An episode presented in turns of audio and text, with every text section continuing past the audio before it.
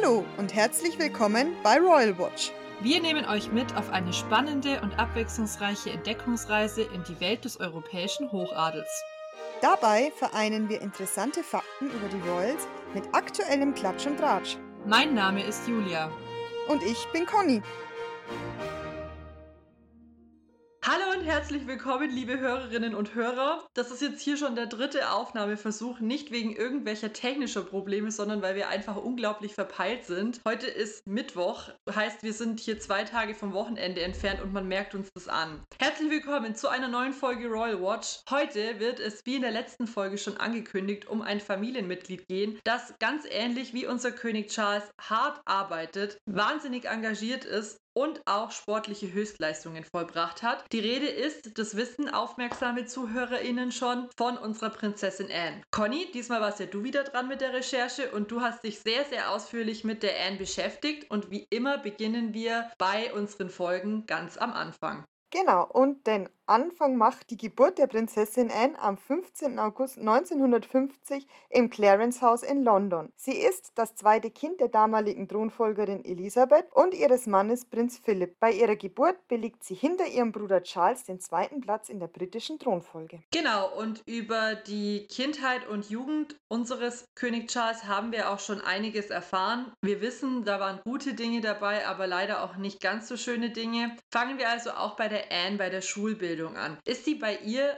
ähnlich verlaufen wie beim Charles? Nicht ganz, aber in Grundzügen natürlich ähnlich. Zunächst wird die Anne zusammen mit dem Charles von einer Gouvernante im Buckingham Palast unterrichtet. Sie selber hat in einem Interview gesagt, dass ihre Grundkenntnisse durch diesen Unterricht okay war, mehr aber nicht. Die Anne wird ja heutzutage auch noch als recht zielstrebig und als teilweise stur beschrieben und das war sie auch schon als Kind. Und deshalb überredet sie die Queen, irgendwann eine öffentliche Schule besuchen zu dürfen. Sie schafft's und darf im Anschluss an ihre private Ausbildung im Buckingham Palast ein Internat besuchen, die Benenden School in Kent. Damit ist sie die erste britische Prinzessin, die eine Schulausbildung außerhalb des Palastes erhielt. Genau, und das war ja, soweit ich weiß, oder ich meine, ich habe natürlich immer wahnsinnig gut zugehört, ähnlich wie beim Prinz Charles, der ja der erste männliche Thronfolger war und eine öffentliche Schule besucht hat. Ich hoffe aber für die Anne, dass ihr Schulbesuch nicht ähnlich schrecklich und vielleicht auch, ja, ich würde fast schon sagen, traumatisch verlaufen ist wie der vom Charles. Nein, nicht mal im Ansatz. Hier unterscheiden sich die Lebenserfahrungen der beiden Geschwister ganz, ganz deutlich. Die Anne hat ihre Schulzeit sehr genossen. Sie hat es sehr geliebt, mit gleichaltrigen Kindern zusammen zu sein und mit ihnen zu lernen. Damals hat sich schon gezeigt, wie ehrgeizig die Prinzessin ist. Sie verlässt die Schule mit sechs GCE-Levels, was ungefähr dem mittleren Schulabschluss bei uns in Deutschland entspricht, und zwei A-Levels, was ja dem deutschen Abitur entspricht. Ich finde, da merkt man schon, dass die Anne auch einfach charakterlich ein anderer Schlag ist als der Charles. Wenn ich mich richtig entsinne, dann heißt es doch auch immer, dass die Anne so ein bisschen die ähm, Art ihres Vaters, also vom Prinz Philipp, geerbt mhm. hat. Und ich finde, das erkennt man dann an sowas schon, weil der war ja auch total gern in Gordonston und hat diese Kameradschaftlichkeit so gefeiert. Und das scheint ja bei der Anne ähnlich gewesen zu sein. War es, glaube ich, auch, ja. Gut, wie geht's denn für die Anne nach der Schule weiter? Zunächst geht sie in die Berlitz School of Languages in London und macht da einen sechswöchigen Crashkurs in Französisch Französisch. Nach diesem Kurs übernimmt sie auch mit Einsätzen der Volljährigkeit nach und nach Repräsentationspflichten im Königshaus. Also schon anders, als wir das von den männlichen Mitgliedern kennen, weil die gehen ja eigentlich immer zum Militär. Die Anne tut es nicht. Nö, die Anne war nicht beim Militär. Sie wird langsam an die Pflichten im Königshaus herangeführt und sie begleitet ihren Bruder bei Militärparaden wie zum Beispiel bei Trooping the Color. Kurz vor ihrem 19. Geburtstag begleitet sie dann ihre Eltern zu ihrem ersten Staatsbesuch nach Österreich. Österreich. Ihre erste öffentliche Aufgabe innerhalb von England war die Eröffnung eines Ausbildungszentrums in Shropshire 1969. Gut, also mit dem Wachsen ihrer öffentlichen Aufgaben kann ich mir vorstellen, dass nun ja auch das Interesse der Öffentlichkeit an der Anne wächst, dadurch, dass sie einfach deutlich präsenter ist. Und als Frau ja vielleicht auch noch mehr, wenn man so an die heutigen weiblichen Mitglieder der Royals denkt. Also ich würde fast wagen zu behaupten, und das stimmt ja auch mit dem überein, was wir in der letzten Folge ein bisschen besprochen haben, dass er eigentlich schon immer besonders interessant ist für die Öffentlichkeit, wie die Kate so aussieht, was die Kate so macht. Also auch viel die Outfits und das Aussehen. Und ja, da stürzt sich die Öffentlichkeit ja schon gerne drauf. Ja, da behauptest du und vermutest du auch ganz, ganz richtig, das Interesse von der Presse wächst ab der Volljährigkeit von der Anne drastisch. Sie gilt damals als die begehrteste Junggesellin ihrer Zeit und in Sachen Glamour und Modebewusstsein steht sie auch der heutigen Generation der Royals in nichts nach. Sie gilt als Hutikone, weil sie immer so ausgefallene und farbenfrohe Hüte trägt, aber ihre Outfits sind zwar gewagt, aber sie überschreiten nie die Grenze des guten Geschmacks. Wie schon gesagt, sie trägt gern knallige Farben und gewagte Hüte. Sie ist der Mode nicht voraus, aber sie hat immer sehr modische Klamotten. Sie hat immer sehr modische Kleidung an. ja, weil als gebildeter Mensch sagt man nicht Klamotten. Ja, da sagt man Kleidung. Und zu ihrem 21. Geburtstag widmet ihr die britische Vogue sogar ein Titelcover. Übrigens war das das erste Titelcover für ein Mitglied der britischen Königsfamilie zu diesem Anlass, also zum 21. Geburtstag. Also ich sehe schon, die Anne ist ähnlich wie ihr Bruder Pionierin auf manchen Gebieten. Beim Charles ist es ja das Thema Umweltschutz, bei der Anne dann vielleicht eher der modische Aspekt. Und du sagst ja, sie war die begehrteste Junggesellin ihrer Zeit. Wie sieht es denn dann in ihrem Liebesleben aus? Darüber konnte ich jetzt leider nicht so viel finden. Was allerdings schon erwähnenswert ist, ist die Affäre, die die Anne mit dem Andrew Parker Bowles hatte. Und da soll es klingeln. Das ist der Ex-Mann von unserer Königin Camilla. Diese Affäre wird ja auch in The Crown thematisiert und gehört somit nicht ins Reich der Legenden. Man kann darüber streiten, ob es eine richtige Affäre war oder ob die beiden nur ein paar Dates zusammen hatten. Das ist nicht so ganz klar. Ihr Herz erobert aber schließlich der Marineoffizier Mark Phillips, der ihre Leidenschaft für den Reitsport teilt und den sie 1968 auf einer Party kennengelernt hat. Ich finde das immer so witzig, weil wenn man sich ein bisschen damit auseinandersetzt, dann hat man irgendwie das Gefühl, dass so in den ja, 60er, 70er Jahren die heiratsfähigen Menschen aus gutem Kreise in Großbritannien irgendwie unter zehn Leuten waren, weil das hier alles so miteinander verworren ist. Da hat die, die Anne eine Affäre mit dem Andrew Parker Bowles, der dann später die Camilla heiratet. Die Camilla wiederum hatte ja was mit der Anne, ihrem Bruder, dem Charles. Dann hat der Charles aber letztendlich die Diana geheiratet, aber davor noch der ihre Schwester gedatet. Also das ist irgendwie alles so ein total kleiner Kreis. Ja, ich glaube aber, dass das heute tatsächlich auch noch so ist, weil diese Oberschicht in Großbritannien, die bleibt ja so mehr oder weniger unter sich. Die Männer treffen sich in Eton, verkuppeln dann scheinbar ihre, ihre Schwestern und Frauen und was weiß ich alles. Also ich glaube, dass das heutzutage auch noch so ist. Ja, ja, weil wenn man dran zurück zurückdenkt, dann kommt so eine Kate da rein, so eine bürgerliche, und da wird sich ja dann das Maul drüber zerrissen, wie noch was. Man darf aber auch nicht vergessen, dass die Kate ja auch nicht an öffentlichen Schulen war, sondern die war ja auch in einem Privatcollege und ist ja so auch in diese Kreise, sage ich jetzt mal, so reingerutscht, ne? Ja, ja, also das ist schon irgendwie witzig. Naja, also die Anne hat jetzt ihren Romeo aber gefunden in dem Mark Phillips und heiratet den. Sprich, wir bekommen endlich mal wieder eine Royal Wedding. Richtig, die beiden heiraten am 14. November 1973 in der Westminster Abbey. Nach der Bekanntgabe der Verlobung war das Medieninteresse riesig. Beiden wollten das eigentlich nicht, aber da kommt man ja nicht drum rum so als Royal. Die Trauung in der Abbey wird ein riesen TV-Ereignis, das größte Spektakel nach der Krönung 1953. 500 Millionen Zuschauer sind weltweit dabei und ein paar Jahre später werden den beiden zwei Kinder geboren, 1977 der Peter Phillips und 1981 die Schwester Sarah. Ja, und das sind ja irgendwie jetzt auch richtige Otto-Normalnamen. Peter Phillips und Sarah Phillips. Haben die beiden denn jetzt keine Adelstitel? Nein, die Geschwister haben keine Adelstitel. Die Anne und der Mark Phillips haben bewusst auf diese royalen Titel verzichtet, weil sie ihren Kindern ja ein ganz normales Leben ermöglichen wollten. Der Peter Phillips sagt dazu in einem Interview, die Geschwister seien in dem Bewusstsein erzogen worden, dass sie selbst für ihren Lebensunterhalt arbeiten müssen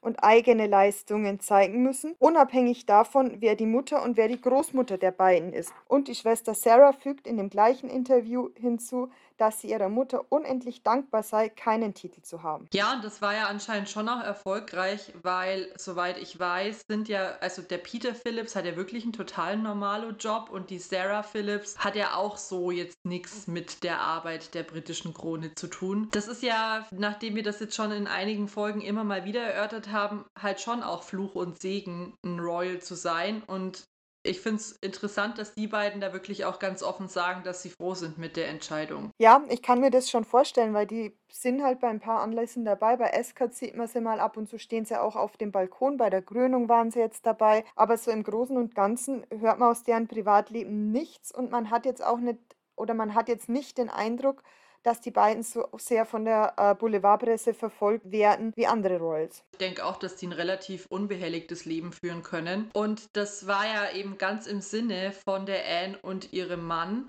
Aber 1992 folgt ja bei der Ehe erstmal der Einbruch, oder? Genau, richtig. 1992 das berühmte Annus Horribilis für die Queen. Da passiert nicht nur die Trennung der damaligen Waleses und der Yorks, sondern auch die Scheidung von der Anne und von Mark Phillips. Jedoch bleibt die Anne nicht lange allein. Im Dezember 1992 heiratet sie gleich den Marineoffizier Timothy Lawrence, der von 1986 bis 1989 als Stallmeister am am Hof von der Queen Elizabeth gearbeitet hat. So haben sich die beiden auch kennengelernt. Erst unterhielten sie eine Affäre, während die Anne noch verheiratet war und ans Licht gekommen ist diese Affäre dann, als im April 1989 Liebesbriefe der beiden gestohlen und der Sun übergeben werden. Doch, wie schon erwähnt, gibt es für die beiden dann doch noch ein Happy End das in der erneuten Hochzeit endet. Seitdem führen die beiden ein skandalfreies Leben und wie bei so vielen Windsors ist es dann doch der zweite Partner, der die Erfüllung bringt. Auch für die Anne. Ja, ja, Wahnsinn, was da die Presse schon wieder ähm, ja, ihre Finger im Spiel hatte. Wenn du jetzt sagst skandalfrei, dann gehe ich davon aus, dass sie damit ja dann das Liebesleben von der Anne abschließen können. Aber im Leben der Prinzessin gibt es ja neben ihren Kindern und ihrem zweiten Mann noch eine weitere Leidenschaft. Das ist ja der Pferdesport. Was kannst du denn darüber so berichten? Der Prinz Philipp hat mal über seine Tochter gesagt, wenn es nicht Heu frisst oder pfurzt, ist sie nicht interessiert. ja, letzteres könnte jetzt ein Pferd sein, aber auch ein Mann. Nein, es ist tatsächlich, meint er damit die Pferde.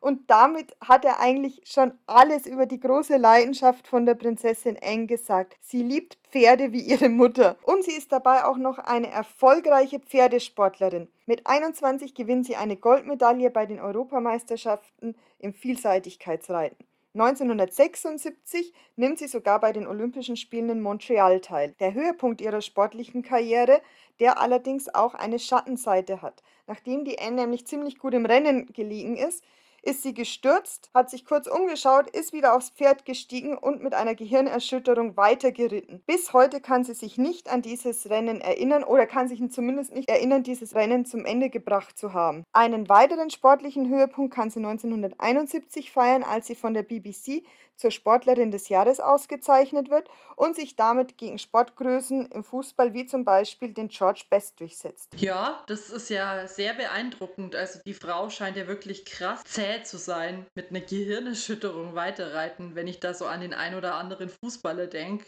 Ja, die sofort immer umfallen, sobald sie berührt werden. Also das ist, finde ich, auch immer ganz, ganz furchtbar irgendwie. die klappen immer zusammen. Ja. Dass man nicht die Mama anrufen muss, ist noch alles. ja.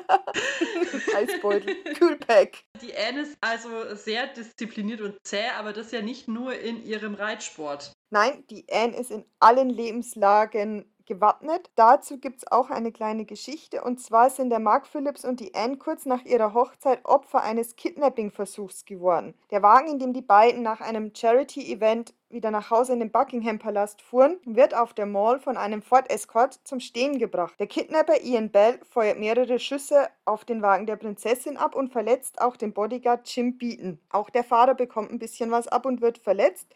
Aber auch in dieser Situation zeigt sich die Anne stoisch, sie redet auf den Kidnapper Ball ein und bleibt ruhig und gefasst. In einem Interview hat sie später gesagt, dass sie am meisten an diesem Vorfall geärgert hat, dass der Ärmel ihres Kleids zerrissen wurde, weil es ein relativ neues Kleid war. Ihr Bodyguard erinnert sich später auch daran, dass es hauptsächlich die Anne war, die dafür gesorgt hat, dass diese Situation recht glimpflich ausgegangen ist und sie selber hat dann auch gesagt, das wäre auf die Disziplin zurückzuführen, die sie im Sport gelernt hat. Ja, Wahnsinn. Also ich glaube, wenn ich mal überfallen werde, dann schreie ich, nimm alles von mir, aber bitte lass mich leben. Die äh nicht. Ja, also manche wählen da ja so richtig den Angriff nach vorn und andere flüchten dann, also sind halt dann so zurückhaltend und sie ist anscheinend ersteres, aber es wundert mich nicht. Die Frau kann anscheinend irgendwie nichts beeindrucken und diese Willensstärke und Disziplin habe ich ja vorhin schon erwähnt, hat sie glaube ich einfach echt von ihrem Vater, oder? Ja, das glaube ich auch. Und das heißt ja auch immer wieder, dass die Anne praktisch ein kleiner Philipp ist, ne? Der Prinz Philipp hat ja auch viel zur Erziehung von den beiden Kindern beigetragen. Er war mit den Kindern in den Sommerferien oft in Schottland, war dort mit ihnen draußen und hat ihnen viel Wissen über die Umwelt weitergegeben, was ja auch beim Charles einen durchschlagenden Erfolg gezeigt hat. Und er hat auch viele sportliche Aktivitäten mit ihnen durchgeführt. Und das war dann wohl eher das Metier von der Anne, die damals schon die Beste sein wollte und auch sehr, sehr viel Ehrgeiz gezeigt hat. Ebenfalls der Prinz Philipp hat sie zum Segeln gebracht und dieses Hobby übt sie bis heute noch gern mit ihrem jetzigen Ehemann aus. Ja, ist schon interessant, dass sie dann doch auch so vielseitig interessiert ist. Gibt es nicht in The Crown auch so eine Szene, in der sich die Queen und der Prinz Philipp unterhalten und darüber sinniert, wer ihr Lieblingskind ist? Die Queen zeigt sich dann noch so ein bisschen schockiert, so, oh, man kann doch nicht sagen, dass man ein Lieblingskind hat. Und der Prinz Philipp sagt ganz frei heraus, ja, ja doch, klar, meins ist die Anne. Ja, ich glaube Und ich schon, meine, ja. ja klar, das ist ja äh, Fiktion wahrscheinlich, aber ja, also ich hatte schon auch immer das Gefühl, dass die Anne und der Philipp schon eine besondere Connection zueinander hatten. Das sagt man ja auch immer, dass die beiden ein sehr, sehr inniges Verhältnis auch zueinander hatten und dass sich eben der Philipp auch sehr in der Anne erkannt hat. Ja, und auch der Philipp war ja ein sehr gewissenhafter Royal. Genauso wie die Anne. Und da haben beiden bestimmt ihre Eigenschaften, diese Gewissenhaftigkeit, diese Zielstrebigkeit, dieses, ja, vielleicht auch ein bisschen Konkurrenzdenken zugespielt. Das wird wahrscheinlich ja auch einen Einfluss auf die Arbeit als Working Royal gehabt haben, oder? Genau, richtig, weil ähnlich wie der Prinz Philipp hat auch die Anne eine hohe Arbeitsmoral. Sie gilt als das fleißigste Mitglied in der britischen Königsfamilie mit über 500 Terminen im Jahr. Sie ist in 300 Wohltätigkeitsorganisationen engagiert und auch das Militär, obwohl sie selber nicht dabei war, liegt ihr sehr am Herzen. Auch hier nimmt sie immer viele Termine wahr. Sie bereitet sich sehr gut auf ihre Auftritte vor. Sie liest alle ihr vorliegenden Dokumente sehr genau und will auch immer die Geschichten rund um die Organisationen wissen und verstehen. Ihre Tochter Sarah hat dazu mal gesagt, sie ist wie ein Schwamm. Es ist unglaublich, wie viele Informationen sie speichern kann. Ich wünschte, ich wäre auch wie ein Schwamm und könnte viele Informationen speichern. Man merkt sich dann aber auch viel Unsinniges, kann ich Das dazu nur stimmt sagen. ja. Und auch bei Ordensverleihungen weiß sie immer recht genau über jede Person Bescheid, um mit ihnen ins Gespräch zu kommen und um sich dann auch mit der jeweiligen Person, der sie den Orden verleiht, unterhalten zu können. Ja, das ist natürlich schon krass und auch 500 Termine im Jahr, das ist ja im Schnitt mehr als ein Zwei Termin pro Tag. Tag. Ja. Genau, und das finde ich echt krass, wenn man überlegt, dass es halt echt so einige Working Royals gibt, die vielleicht alle zwei Wochen mal auf der Bildfläche erscheinen. Und 300 Wohltätigkeitsorganisationen ist natürlich schon auch ein ganz schönes Wort. Aber ich kann mir vorstellen, dass es ähnlich wie beim Charles auch bestimmte Wohltätigkeitsorganisationen gibt, denen sie besonders zugetan ist, oder? Ja, die gibt's. Und zwar ist es im Fall von der Prinzessin Anne Save the Children UK. Bei dieser Wohltätigkeitsorganisation ist sie eigentlich seit dem Beginn ihrer Tätigkeit als Working Royal. Und das ist auch die erste Organisation, mit der sie sehr eng verbunden war. Save the Children setzt sich weltweit für Kinderrechte ein, kämpft gegen Hunger und Mangelernährung und leistet Not- und Katastrophenhilfe. Weiterhin hat sie den Princess Royal Trust for Cares initiiert und diese Stiftung hilft ehrenamtlichen Pflegekräften bei ihrer Arbeit. Ähnlich wie bei Charles läuft die meiste Arbeit von Anne im Hintergrund. Sie sucht nicht nach Anerkennung, sondern hält die Arbeit, die sie tut, für wichtig, um den Menschen, die davon profitieren, zu helfen. Ja, das Gefühl habe ich auch. Oder besser gesagt, nicht das Gefühl habe ich auch, sondern das sehe ich schon ähnlich, dass sie da auch eher so eine ist, die im Hintergrund die Fäden zieht. Du hast jetzt aber auch noch die Armee angesprochen. Was hat sie da für eine Verbindung dazu? Auch wenn die Anne nicht die gleiche klassische Armeeausbildung hat wie ihre männlichen Familienmitglieder, liegt ihr doch die Armee sehr am Herzen. Sie ist Ehrenoberst der königlichen Husaren und sie ist Admiral der Royal Marine. Auch hier gilt, wie eigentlich bei allem, was sie tut, ihr liegt dieses Engagement sehr, sehr am Herzen. In einem Interview hat sie auch mal gesagt, dass sie es liebt, Panzer zu fahren und Geschütze abzufeuern. Und ich finde, das passt ein bisschen zu ihr. Und jetzt habe ich noch eine Information und das ist jetzt etwas off off-topic. Ihr wurde auch schon wiederholt der Führerschein wegen zu schnellem Fahren abgenommen und damit kann ich mich persönlich sehr gut identifizieren. Ja, hört sich so an, als wäre die Anne so ein bisschen ein Straßenrowdy. Also da wundert es mich nicht, dass die auch Bock hat, Panzer zu fahren. Ja, genau, genau. So ein kleiner Rennfahrer Biberle. Ja, da, das, da kennen wir ja nicht nur die Anne. Genau. Und nicht nur mich. nee, und auch nicht nur dich. Naja, aber ich kann es mir auch voll gut vorstellen, wie du in so einem Panzer dich reinsetzen würdest. Ja, aber das hört sich ja so an, als wäre auch die Prinzessin Anne ein sehr vielschichtiger Charakter und vieles davon wusste ich zum Beispiel jetzt selber auch nicht, obwohl ich ja wahrscheinlich über die Maße interessiert bin an den Royals, so wie du. Wie lautet denn jetzt dein Fazit, dein persönliches zu Anne? Ich tue mich da tatsächlich ein bisschen schwer, die Anne einzuordnen. Auf der einen Seite ist sie das Mitglied in der königlichen Familie, das sehr, sehr viel arbeitet. Aber auf der anderen Seite erfährt man kaum private Dinge über sie. Wie wir schon gesagt haben, sie wird oft vom Charakter her als kleiner Prinz Philipp beschrieben und ich glaube, nach allem, was ich jetzt über sie gelesen habe und die Interviews, die ich gesehen habe, trifft das auch zu. Ich bewundere sie, weil sie ja jetzt mittlerweile auch schon über 70 Jahre alt ist und überhaupt nicht daran denkt, einen Gang zurückzuschalten. Ich glaube auch, dass sie eine große Stütze für ihren Bruder, den Charles, ist, weil sie dem ja schon seit ihrer Jugend mit Rat und Tat zur Seite steht. Lange Zeit galt die Anne als das unpopulärste Mitglied der königlichen Familie, weil sie immer in jugendlichen Jahren so kalt und hochmütig gewirkt hat und auch oft im Streit mit der Boulevardpresse lag, was man ja auch von ihrem Neffen kennt. Dieses Bild in der Öffentlichkeit hat sich erst 1980, also in den 1980er Jahren geändert, als man angefangen hat oder als die Presse und wahrscheinlich auch das Königshaus angefangen hat, ihr Engagement mehr in den Vordergrund zu stellen. Ich glaube daher, dass mein Resümee ähnlich ausfällt wie beim Charles. Die Anne ist in meinen Augen eine Person, die unter dem Radar fliegt. Die hat man nicht so immer auf dem Schirm. Sie hat das Beste aus ihrer Rolle gemacht. Sie ist ja auch der Spare zum King Charles, ne? Und man weiß nicht so genau, ob sie mit der Rolle als Mitglied der britischen Königsfamilie hadert oder nicht, weil ja kaum was über sie bekannt ist. Was man allerdings sagen kann, ist, dass sie sich noch nie über zu viel Arbeit beschwert hat und dass man ihr doch für diese Eigenschaft doch ein bisschen Tribut zollen muss. Sie hat sich ähnlich wie ihre Mutter und auch ihr Bruder den Dienst am Volk in Großbritannien verschrieben und erfüllt diesen auch seit etlichen Jahren mit Bravour.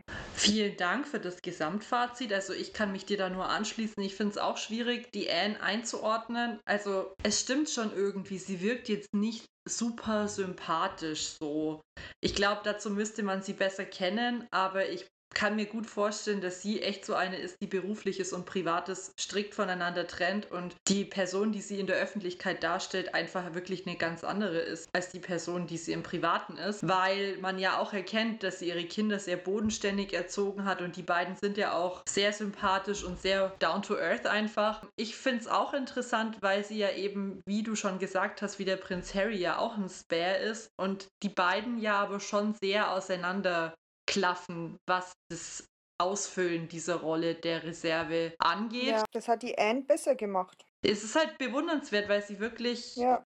viel, viel tut und ich würde sie auf jeden Fall auf der Seite der Working Royals einordnen, die auch wirklich für die Krone arbeiten. Also das definitiv. Auf jeden Fall, auf jeden Fall. Ich meine, wie wir ja schon gesagt haben, 500 ähm, Termine im Jahr zu absolvieren, in dem Alter auch immer noch, ist schon, ist schon, ja, nicht schlecht. Ja, und auch, also die Anne wirkt ja auch noch sehr, sehr rüstig. Also ich finde, der merkt man das gar nicht an, ob sie irgendwie ein Hüftleiden hat oder ein bisschen gebrechlicher wird oder so. Also die wirkt schon immer noch sehr fit, aber ich kann mir auch vorstellen, dass die einfach dadurch, dass sie ja auch so sportlich ist und so viele Termine wahrnimmt, einfach nie ins Rasten kommt und deswegen auch nicht rostet. Oh, und eine Geschichte habe ich noch zur Prinzessin Anne. Das fällt mir jetzt gerade wieder ein. In den 80er Jahren war die Prinzessin Anne tatsächlich in meiner Heimat im Bayerischen Wald. Was? 1985, 1984, 85 oder 85 muss das gewesen sein. Und da war sie unter anderem auch in Frauenau. Und aus Frauenau stammt ja meine Familie. Und da gibt es vom Eisch, das ist, na, wie sagt man denn, eine Glasbläserei. Und da ist so ein kleines Kino dabei, wo die Geschichte der, der Glaskunst und der Glasherstellung im Bayerischen Wald erzählt worden ist. Und da hat doch meine Mutter der Prinzessin Anne einen Film vorgeführt. Also deine Mutter war mal in einem Raum mit der Prinzessin Anne. Natürlich hat auch mit ihr gesprochen. Die Prinzessin Anne hat sich auch sehr herzlich bei meiner Mutter für den Film bedankt. Hat die dann Deutsch gesprochen oder Englisch? Oh, das müsste ich die Mama mal fragen, das weiß ich nicht. Ich glaube Englisch. Hallo Mama von Conny, hat die Prinzessin Anne mit Ihnen Deutsch oder Englisch gesprochen? Danke für die Antwort. Gerne an unser Instagram oder auch privat. ich glaube privat eher. nee, aber das ist ja schon cool. Aber ja klar, die wird wahrscheinlich auch wahnsinnig viel rumgekommen sein, wenn die so viele Termine immer wahrnimmt. Aber dass es sie dann echt so nach Frauenau in den tiefsten bayerischen ja. Wald verschlägt, ist ja schon witzig. Ja, ich scherze immer, schade, dass es nicht der, der Prinz Edward war. Der ist ja ungefähr im gleichen Alter wie meine Mama, weil vielleicht wäre die Mama dann jetzt die Duchess of Edinburgh. das ist eigentlich eine ganz gute Überleitung zum Royal Spotlight, denn heute habe ich mal jemanden dabei, über den wir noch gar nie gesprochen haben im Royal Spotlight. Oh, da bin ich aber sehr gespannt. Royal Spotlight. Conny, ich habe wieder ein paar Schlagzeilen für dich. Es sind tatsächlich diesmal gar nicht so viele, aber es ist auf jeden Fall was Interessantes dabei. Okay, dann leg los. Prinz Harry, Moment der Erleuchtung. Die Royals haben einen Maulwurf. Royaler Ausblick, Top-Event am Wochenende für die Die Hard-Fans der britischen Royals. Und Inga Hild Gratmer, royale Illustratorin. Okay, dann fangen wir doch mit dem Maulwurf an. Das ist genau der richtige. Wir haben das nicht abgesprochen. Nein, nein, haben wir nicht, haben wir nicht. Das ist jetzt ganz spontan, aber ich wusste, dass ich dich damit catch, weil du dich wahrscheinlich fragst, wer ist der royale Maulwurf? Also, und zwar, die britischen Royals haben einen Maulwurf. Ich muss gerade ein bisschen ausholen. Ende Mai hat die Prinzessin Eugenie of York, das ist ja die zweite Tochter vom Prinz Andrew und der Fergie, ihr zweites Kind bekommen. Einen kleinen Jungen namens Ernest. Tatsächlich war es anscheinend so, dass sie die Geburt erstmal noch eine Zeit lang geheim halten wollte, wahrscheinlich damit sie sich von der Geburt erholen kann, um den Medienrummel ein bisschen zu entgehen, weil die Eugenie tatsächlich auch selber viel auf Insta aktiv ist und sowas dann auch immer selber veröffentlicht. Es ist jetzt aber so, dass eine gewisse Person verdächtigt wird, nicht ganz dicht gehalten zu haben heimlich auf Social Media unterwegs zu sein und dort royale Fanpages mit Insider-Infos zu versorgen. Eben zuletzt mit der Geburt von dem kleinen Ernest Brooksbank. Das ist eben das Kind von der Eugenie und ihrem Mann, dem Jack. Jetzt fragst du dich natürlich, wer ist dieser Maulwurf? Ich lasse dich jetzt einfach dreimal raten. Man weiß, wer der Maulwurf ist. Es wird eben gemunkelt, wer der Maulwurf ist. Mein einziger Tipp ist, der Maulwurf ist unter 18. Der Maulwurf ist unter 18. Der Sohn von Sophie und Edward. Der James. Nein. Nein. Hey, der George. Nein. Okay, dann tippe ich auf den Louis. nee, aber es geht schon eigentlich einigermaßen in die richtige Richtung. Es handelt sich wohl um die Savannah Phillip. Oh, die hatte ich nicht auf dem Schirm, ja. Ja, also das ist jetzt vielleicht ganz interessant, weil die Savannah Phillips, das ist die ältere Tochter von Peter Phillips, also von dem ältesten mhm. Sohn von der Prinzessin Anne. Der hat zwei Töchter zusammen mit einer, ich glaube, die ist Kanadierin, Autumn Phillips, die sind inzwischen aber getrennt. Und die Savannah, die ist jetzt so elf, zwölf Jahre alt, ich glaube zwölf inzwischen schon. Die ist wohl anscheinend recht aktiv auf Social Media. Muss man aber sagen, zwölf Jahre ist da eigentlich auch genau das richtige Alter, in dem sie anfangen, sich auf Social Media umzutreiben und das vielleicht noch ein bisschen unreflektiert zu tun. Und anscheinend füttert die eben heimlich royale Fanpages mit Insider-Infos. Ich dachte das mir dann nur, ja schade, dass wir da noch nicht dabei waren waren. Ja. Weil wir haben auch Insta. Savannah, wenn du das hörst, wir sind bereit. Please call us. Ja, und auf jeden Fall war es dann wohl so, dass eben die Geburt von dem Ernest Brooksbank geleakt wurde und die Eugenie sich deswegen gezwungen sah, da einen dementsprechenden Insta-Post abzusetzen. Da frage ich mich dann immer, wie es da so hinter den Kulissen zugeht. Kriegt die Savannah dann vielleicht auch Social-Media-Verbot? Haben die Eltern Bestimmt. dann auch Google Family Link eingerichtet, wo sie sperren können, auf welchen Seiten das Kind unterwegs ist? Das würde mich wirklich interessieren. Ich finde es krass. Aber weiß ja, das ist ja äh, hier alles bloß Gossip. Das wurde auf jeden Fall auf TikTok ein bisschen verbreitet. TikTok hat auch eine ziemliche Royals-Kommune und mhm. ich fand es auf jeden Fall einfach witzig. Ja, ich finde es krass. Vor allem, wenn das stimmt, dann wäre es ja schon ein Ding, ne? Dieser Werner Philips, schau an. Ja. Da müsste man sie eigentlich fast eine, eine, eine ähm, Verschwiegenheitserklärung unterschreiben lassen. Ja, Serena. ohne Scheiß. Oder drop wenigstens die interessanten Infos. Was geht bei den ja, genau. Sussexes?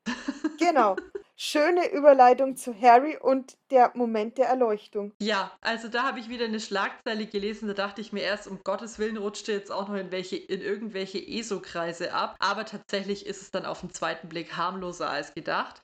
Der Prinz Harry, der führt ja aktuell den Prozess gegen die britischen Medien, da hat ja Royal Watch auch schon drüber berichtet. Und dafür reist er bereits mehrmals nach London und dann im Anschluss wieder nach Kalifornien zu Meghan und seinen Kindern zurück. Jetzt war er letzte Woche wieder in Großbritannien und da gab es so ein bisschen, ja, so ein bisschen Gemunkel, weil er wohl befragt wurde, ob er zum Beispiel schon mal in einem Stripclub war und das hat er wohl bejaht, aber das muss 2006 oder so gewesen sein, das ist schon eine Zeit lang her.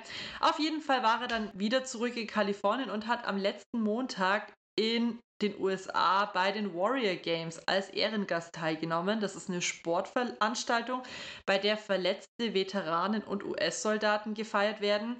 Das ist ähm, auch die Vorlage der von ihm ins Leben gerufenen Invictus Games. Also das sind ja so Sportspiele, mhm. bei denen Veteranen und Soldaten mit Behinderung gegeneinander antreten. Und im Rahmen dessen hat er eine Rede gehalten, bei der er dann sagte, und das hat jetzt Promi-Flash übersetzt, ich habe leider die Originalquelle nicht mehr gefunden, weil deswegen war ich auch ein bisschen verwirrt, aber ich glaube, im Original hört sich wahrscheinlich gar nicht so komisch an. Er hat gesagt, mein Geist hat sich erneuert, also danke jedem Einzelnen von euch. Und da dachte ich okay. mir schon, hä, was ist denn das jetzt? Mein Geist hat sich erneuert? Hä? geht er jetzt dann bald nach Thailand und isst irgendwelche Pilze. Man weiß es nicht so genau. Aber tatsächlich spricht der Harry da wohl von seiner persönlichen Erleuchtung. Jetzt nicht in dem Sinne, wie wir es uns wünschen, nämlich dass er sich vielleicht wieder mit seiner Familie verträgt. Nein, er meint damit, dass diese Warrior Games eben für ihn eine persönliche Erleuchtung waren, dass die Kriegsveteranen und Soldaten mit Verletzungen ja vielleicht eine Plattform bekommen sollten und die vielleicht auch weltweit agiert. Und deswegen hat er die Invictus Games ins Leben gerufen. Also mhm. das hat er damit gemeint. Und trotzdem finde ich das nämlich auch an der Stelle ganz schön, dass er sich jetzt auch mal wieder karitativ engagiert und für im Krieg Verwundete ein bisschen Publicity macht, weil das ist eben seit Jahren bereits sein Herzensprojekt. Das sollte meiner Meinung nach auch sein eigenes Alleinstellungsmerkmal beim Thema Wohltätigkeitsarbeit sein, weil das ist wieder so was, man nimmt ihm das total ab, weil der Harry ja eben selber eine Army-Vergangenheit hat. Fun Fact oder Side Fact an der Stelle noch, die Invictus Games finden auch dieses Jahr wieder statt und zwar in Deutschland, in Düsseldorf. In Düsseldorf. Und soweit ich weiß, kann man da ja, und soweit ich weiß, kann man da sogar noch Tickets kaufen dafür. Da habe ich jetzt gar nicht so viel dazu zu sagen. Nee, ich finde, er sollte schon auf seinem Weg der Erleuchtung bleiben und zwar da eben diesen Soldaten zu helfen, den verwundeten Soldaten, weil wie du sagst, ich finde es auch eine ganz, ganz tolle Sache und ich war auch immer großer Fan der Invictus Games. Hast du die angeschaut? Äh, wir haben die mal zufällig gesehen, als wir in Großbritannien waren. Ja, tatsächlich, da werden sie im Fernsehen übertragen. Ah, das mh. muss 2018 gewesen sein. Ja, ich glaube, das war tatsächlich das erste Mal, wo er die Mecken auch dabei hatte. Ich muss jetzt nur kurz überlegen. Entweder war es 2018 oder 2017. Auf jeden Fall habe ich da schon mal ein paar Wettkämpfe gesehen. Ah, Aber ja. jetzt zurück zur Erleuchtung. Aber das habe ich auch gelesen. Die wollen jetzt eh aufhören, weil ihnen scheinbar der Gesprächsstoff ausgegangen ist. Die Sussexes? Ja, ja. Die haben doch gesagt, sie wollen, ähm, sie wollen keine Informationen mehr über die Königsfamilie droppen. Hä, was ist mit seinen zwei Büchern noch? Nix gibt's mehr. Es gibt keine Interviews mehr, es gibt keine Biografien mehr und es gibt auch keine Zeitungsartikel mehr, die die Königsfamilie, die britische Königsfamilie zum Gegenstand haben. Ja, krass, Conny, das hört sich für mich schon so an, als wäre bei denen irgendwas im Busch. Mhm. Man munkelt ja auch von Scheidung. Ja, ja, das hatte ich auch wieder als Schlagzeile drinstehen, aber da haben wir ja letzte Woche schon ein bisschen drüber gesprochen, deswegen habe ich das erstmal rausgelassen. Ja. Aber irgendwie, ja, vielleicht ziehen sie nicht mehr so ganz an einem Strang, hä? Hm, ja, man munkelt. Man munkelt. Wir werden es weiter beobachten. Ja, natürlich. Und Royal Watch ist immer live dabei. Immer. Es war ja schon von Anfang an meine Prognose, dass diese Ehe nicht auf Ewigkeit geschlossen ist. Ja, ich würde sagen, man darf immer noch gespannt sein, oder? Man darf hoffen, ja. Also, dass, dass die Ehe weiter Bestand hat. Wir hatten es ja letztes Mal schon. Jede dritte Ehe wird geschieden. Schauen wir mal. Eben, genau. Du hast jetzt gerade gesagt, du hast die Invictus Games schon mal gesehen. Das passt auch noch zu meinem vorletzten Thema, nämlich der royale Ausblick für das Top-Event am Wochenende für die richtigen Die Hard Fans. Und zwar handelt es sich da um Trooping the Color, was du vorhin schon oh, angesprochen oh, stimmt, hast. Stimmt. Hast du das schon mal gesehen? Weil du bist ja doch Ja. oft in Großbritannien drüben. Live habe ich es leider noch nie gesehen, das verpassen wir immer kurz. Also wir waren mal drei Tage vorher, glaube ich, sind wir heimgeflogen und dann sind wir mal drei Tage danach gekommen. Wir haben es bisher noch nie geschafft, Trooping the Color live zu sehen, aber im Fernsehen folge ich es natürlich immer sehr aufmerksam. Ja, das liegt vielleicht auch daran, weil das immer am 2. Juni-Wochenende stattfindet und das Ja. äh, ist halt bei uns immer saublöd mit den Ferien. Weil Ja. das zweite Juni-Wochenende ist Mitte Juni, das ist meistens so, dass da gerade die Pfingstferien vorbei sind und Genau. wahrscheinlich verpasst du es deswegen immer. Genau, richtig, ja. Und das glaub, ich glaube, es war auch vor den, bevor ich, bevor ich Lehrerin war, war es auch schon mal so. Aber keine Ahnung, weiß ich nicht. Ich habe es auf jeden Fall noch nicht live gesehen, würde ich mir aber mal wünschen. Ja, das scheint auf jeden Fall schon auch wieder so ein Riesending zu sein. Also kurz mal zur Info für unsere HörerInnen. Trooping the Color ist eine Parade zu Ehren des Geburtstags des aktuellen Monarchen.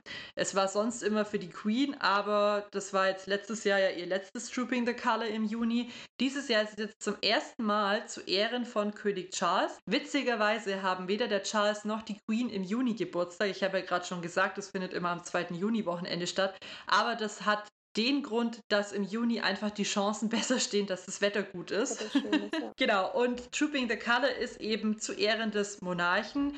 Da hat auch die Anne, die ist der Ehrenoberst von den Husaren, die da immer auch die Parade begleiten. Und die Anne hat da dann immer eine relativ tragende Rolle bei dem Trooping the Color, weil die immer auf dem Pferd sitzt und dann dem Ganzen voranreitet. Wird wahrscheinlich auch wieder einen Flypast geben. Das haben wir ja schon mal erklärt, was es ist, wenn die Flugzeuge über den Buckingham Palast hinwegfliegen und dann als Kondensstreifen eben die Farben des Union Jack haben. Und für alle, die es interessiert, diesmal ist es das ZDF, das es ausstrahlt. Am Samstag ab 11 Uhr kann man sich das ganze Spektakel live reinziehen. Ich werde auf jeden Fall dabei sein. Und ich auch.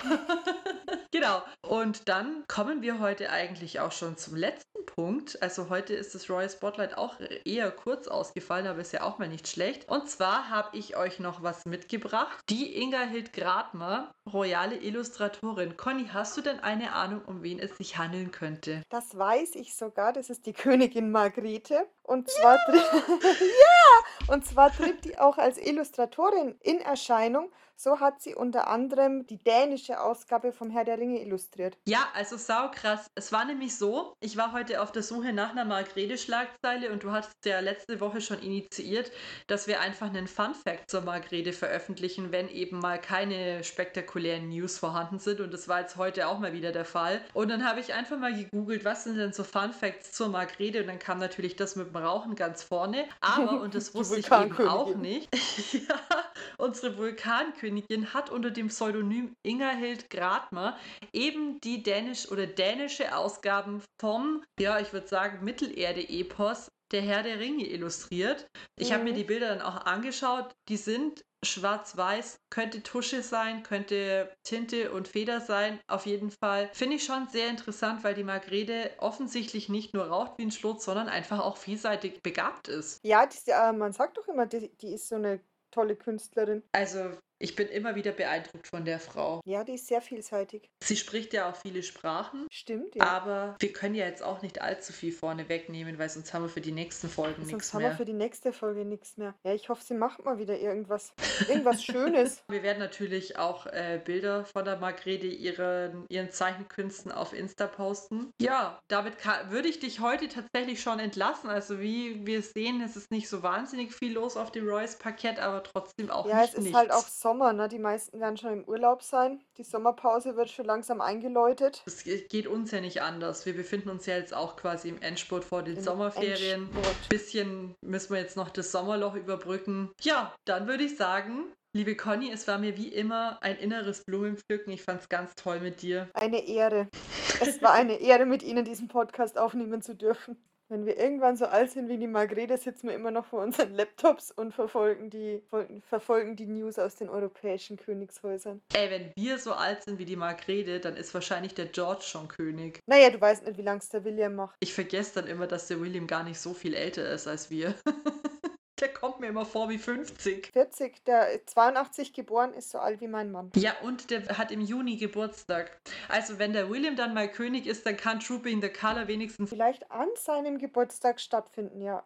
Das machen sie bestimmt, weil man feiert ja eigentlich keinen Geburtstag im Voraus. Stimmt, der, ähm, der, der Charles hat im November Geburtstag, ne? Und die Queen hatte ja im April und der William hat am 21. Juni, glaube ich. Na, da hat er ja auch bald Geburtstag. Und da wird er 40. Die Kate ist ja ein bisschen älter als der William. Das ist dieses Schwammhirn, von dem wir vorhin gesprochen haben. Genau, sowas kann man sich merken. Ich kann mir da merken, wann der William Geburtstag hat, aber musste heute schon fünfmal, müß, mussten wir die Aufnahme neu starten, weil ich vergessen habe, auf Aufnehmen Auf zu drücken. Record zu drücken. ja, gut passiert, ne? Also ja, dann ist es vielleicht manchmal auch einfach besser aufzuhören, gell? Genau. Wir gehen jetzt in unseren wohlverdienten Feierabend. Ja, das machen wir. Wir hören uns. Und bis dahin huldigt unsere Person so, wie wir das brauchen. Genau, das wäre schön. Danke, ciao. Ciao. Und damit sind wir schon am Ende der heutigen Folge Royal Watch angekommen. Schön, dass ihr eingeschaltet habt. Wir freuen uns auf das nächste Mal mit euch. Bis dahin folgt uns auf Instagram unter royalwatch-der Podcast, um keine Neuigkeiten zu verpassen.